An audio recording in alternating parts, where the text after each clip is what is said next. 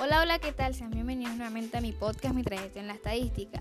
Bueno, en este episodio les voy a hablar sobre lo que es probabilidad condicional, pero primero les voy a dar como un recuerdo de lo que era probabilidad. Probabilidad es la posibilidad de que ocurra un evento y su fórmula es casos favorables sobre casos posibles. Recuerden que casos posibles es este, el total de la cantidad que le den ahí y los casos posibles favorables, perdón, son este, los que les piden, la situación de los que les piden es los casos favorables. Y así quieren entender un poquito más, se pueden ver el episodio anterior de este. Ahora sí entrando a lo que es probabilidad condicional. La probabilidad condicional, como su nombre lo dice, está referida a una condición. Entonces esta se calcula partiendo de dos sucesos, un suceso A y un suceso B.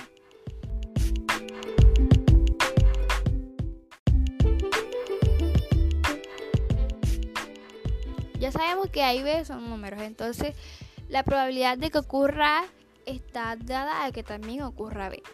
Entonces ya sabemos la fórmula de que probabilidad de A dado B es igual a la probabilidad de la intersección entre A y B sobre la probabilidad de B.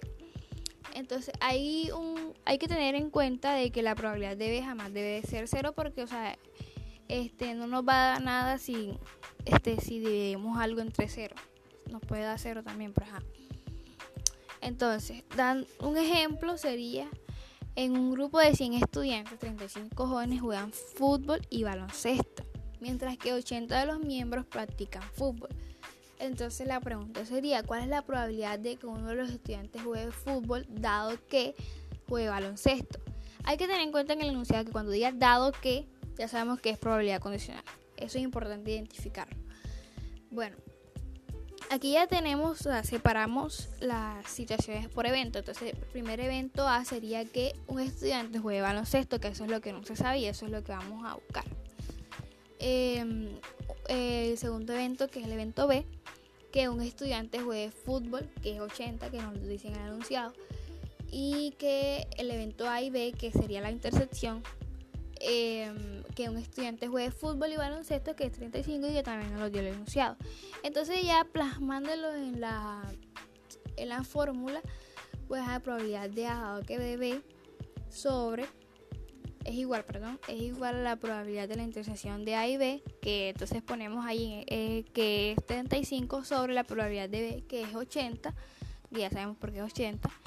Eso lo dividimos y nos da un resultado de 0,43 si lo multiplicamos para que sobre si lo multiplicamos por 100 para que dé este porcentaje nos da un 43% que como habíamos dicho que si la probabilidad se acerca al 100% quiere decir que puede ocurrir si se acerca al 0% puede que no ocurra. Entonces un 43% no ocurre.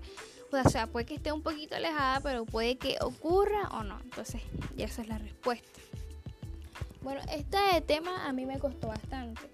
O sea para mí fue muy complejo entenderlo porque o sea, siempre, siempre, me confundía. Entonces hay que tener en cuenta mucho este, los conceptos de probabilidad y lo que es espacio muestral, evento, suceso y experimento aleatorio. Así como que es como más fácil identificar todo eso. O sea, con que identificamos eso ya es más fácil este, saber resolver lo, lo de probabilidad y probabilidad condicional.